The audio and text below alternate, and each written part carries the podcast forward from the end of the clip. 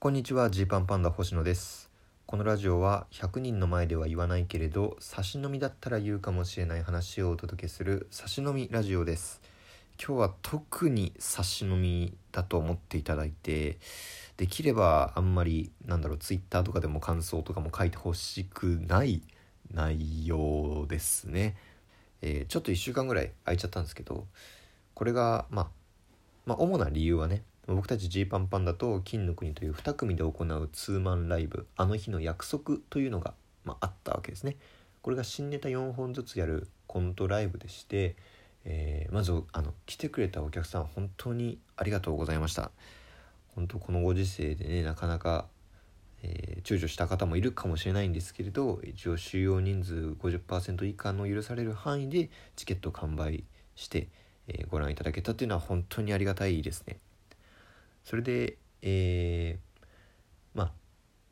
今日はですねその振り返りをしようと思っててまあ振り返らずに行こうという、ね、行こうかと思ったことすらあるんですけど振り返らずにしれっと次のエピソードを話すということもできるなと思ったんですけどちょっとねやっぱこのラジオトーク聞いてくれてる方向けにはグッと話そうかなと思ってましてなのでまああんまりいろいろなんかいろんなとこで言わないでねっていうことです。そういうライブの感想とか言うんで。でまあそもそもこのライブがですねなんでやったかっていうとまあなんで6月上旬にやったかというと緊急事態宣言の影響が読み切れなかったからっていうのが一番大きいですね。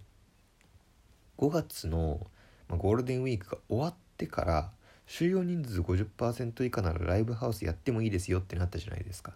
なんですけどあの時って結構いろんなライブ主催者さんがあの世の中の状況を鑑みてライブ自体中止しますと。5月末までやりませんっていう判断されたんですよね。で僕結構びっくりしてあやらないんだってなったんですよ。まあその是非とかじゃなくてね。なんかなんか勝手に50%以下でやるのかなってふわっと思ってたから中止っていう選択肢がびっくりしたんですよ。でそうなるとこれ6月以降も分かんないぞってその時思ったんですよね。こう新ネタを作ってもやる場がないかもしれないじゃないですか。なのでどうしようっていうことで、えー、まあ、ライブ主催者さんとか関係なく自主的にやれるライブを持っといたらいいんじゃないのかなと。だから政府が OK って言えばやれるし政府が NG って言ったらやれないっていうライブを設定しといた方がいいんじゃないかなってことで6月上旬に、まあ、金の国とのね、まあ、ライブでも話した紆余曲折があって新ネタ4本ずつやろうっていう話になったんですで、えー、結論ですね。結論。ライブが8時半ぐらいに終わりまして僕もう8時40分ぐらいに次の新ネタはどのライブでやればいいんだろうっていうスケジュール確認をしていましたねそれぐらいなんだろう終わった後の高揚感とかやりきったみたいなことをあの思えるようななんだろう最高の一本みたいなのが、ままあ、正直できてないですよねできてなかったと思うんですよ。でまあそれはまあこっちの問題なんであのなんだろうこっちやってる側はねやってる側はそこでがっかりすればいいんですけどこうご覧くださったお客さんに対してねいや絶対そういうの期待してたでしょってその新ネタライブでキングオブコント前っていうのも歌ってたらやっぱそういうところでね見られそうなネタこれだっていうのを見たいじゃないですか。でそれを僕まあ金の国は分かんないですけど僕たちジーパンパンダとしてはというか、まあ、作ってるのは僕なんで僕が準備できなかったっていうのがあの本当になんかねもうすごい申し訳なくなっちゃって、えー、なんかそうですね。だから笑ってくれた方も笑ってくれた方というか、まあ、普通にライブとしては盛り上がってたとは思うんですけれども楽しかったですっていうメッセージとかもいろいろ頂いて嬉しいですけれどきっとこう全員の共通認識としてでも賞、えー、レースでこれで勝てるみたいなのはなかったよねっていうのはあのみんな感じてると思うんでもう思い切ってそこはもう共有というかあのそうだよねって言おうといういうことですね。で思い切ってこう喋ってるって感じなんですよ。でねまあいやほんと1ヶ月ぐらい本気でやったんですけどね。まあそれは本気で1ヶ月やった程度でなんかいいのができんだったらそんな簡単な話はないっていうのはまあ当たり前なんですけど。なんでこうこうもうまくいかないのかなっていうのをね考えるわけですけど。うん。なんだろうだからその普段僕ら多分ペースで言ったら月23本ぐらい平均したら新ネタやってるのかな。多い時には4本やってる月とかも多分あると自覚してるんですけどあのすいません世に出てないネタもあるので全然あれなんですけど4本ぐらい作ってはいると思うんですけどなんでこの新ネタライブ4本ってなった時にそれがなんかよりパワーアップしてお届けできないのかっていうことをねこの23日めっちゃ考えちゃいましたね。もしかしたらやっぱその僕の作り方的にこう何本作るみたいなノルマ化されるとこうなんだろう楽しく楽しく作れないっていうとまた別なんですけどこうなんていうかないいいいいいぞってこれやろうってなんか思う判断基準みたいなのがおかしくなっちゃうんですかね。っていうのがあるんですかね。ちょっとまあそ分かんないんですけどあんまりまだ。まあなんとなく僕は感覚としてはそういう感覚持っててなんか周りを見てるとで新ネタライブ前日に「やべえ今日ネタ考えなきゃ」とか言ってネタ作ってる人とかいるんですけど、まあ、僕はそれ結構無理でだってその面白いアイディアが出るかどうかって結構運任せなところがある気がしてて。出ない時間って絶対必要なのででその出ないのまま前日にな出ない出ない出ないで前日になってるならいいんですけどなんかふわっとしててで前日今からネタ作んなきゃで作れるんだったらそんな簡単なことあるかっていう感じなんですよ僕は結構こ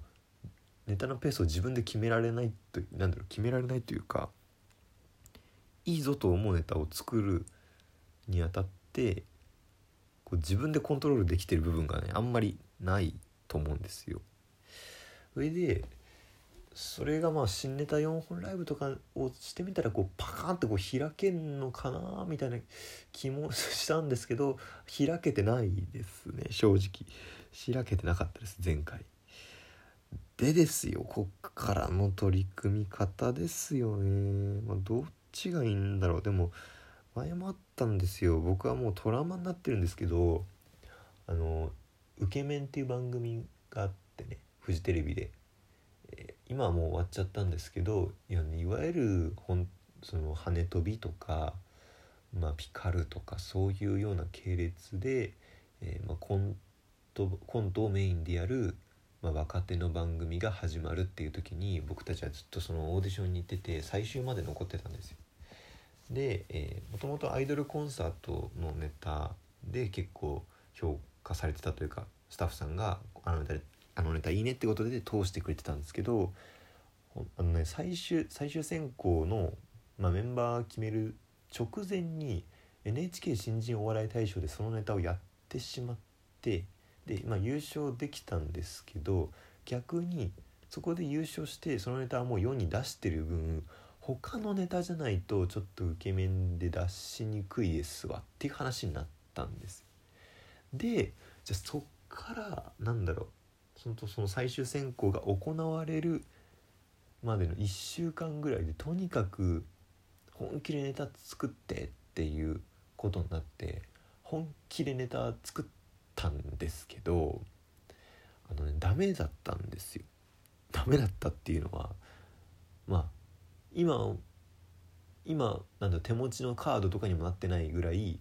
こんなその渾身の一発みたいなのできなかったんですよ。でこの時にねいやななんだろうなそのいや本気出したらできる自分であってくれよってすごい思ったんですよ。本気でうーんって考えたらパコーンって出る感じにしてくれたらいいんですけどまあ力むとね良くないんですかねなんかそそれをちょっと思い出してしまったというかうわこんな時間かけてもなんかこうパッと出来上がったもの見たらなんか多分考えすぎたのかすごい重たいネタ多かったですよね多分。でもうネタ時間ももう短く短くしようどこ削れるどこ削れるってほんと最後の最後まで結構考えてたんですけどなんかねこうなななんて言うんだろうななんかやろうとしてることがすごい難しくなってしまってたというかっていうでその理由まんま分かってないんですよね。でこれをなんとか攻略したいというかうんなんかちょっとそうなんですよやりきった風なえー、顔をして今日からまたライブに出るのがなんか恥ずかしいなっていうところであのもちろん来てくれてもちろん盛り上がってよかったと思うんですけどただの普通のネタ4本のライブになってしまったっていうことに関してのもう自責の念に駆られまくってますしこんなもので終わってたまるかという思いをちょっと伝えたかったですね。多分何日かしたらちょっとこれは消すのであのあんまり広めないでくれたら嬉しいです。あんまり広めないでくださいっていう、まあ、手告知もまあひどいもんですけれど。というわけで本日はお開きです。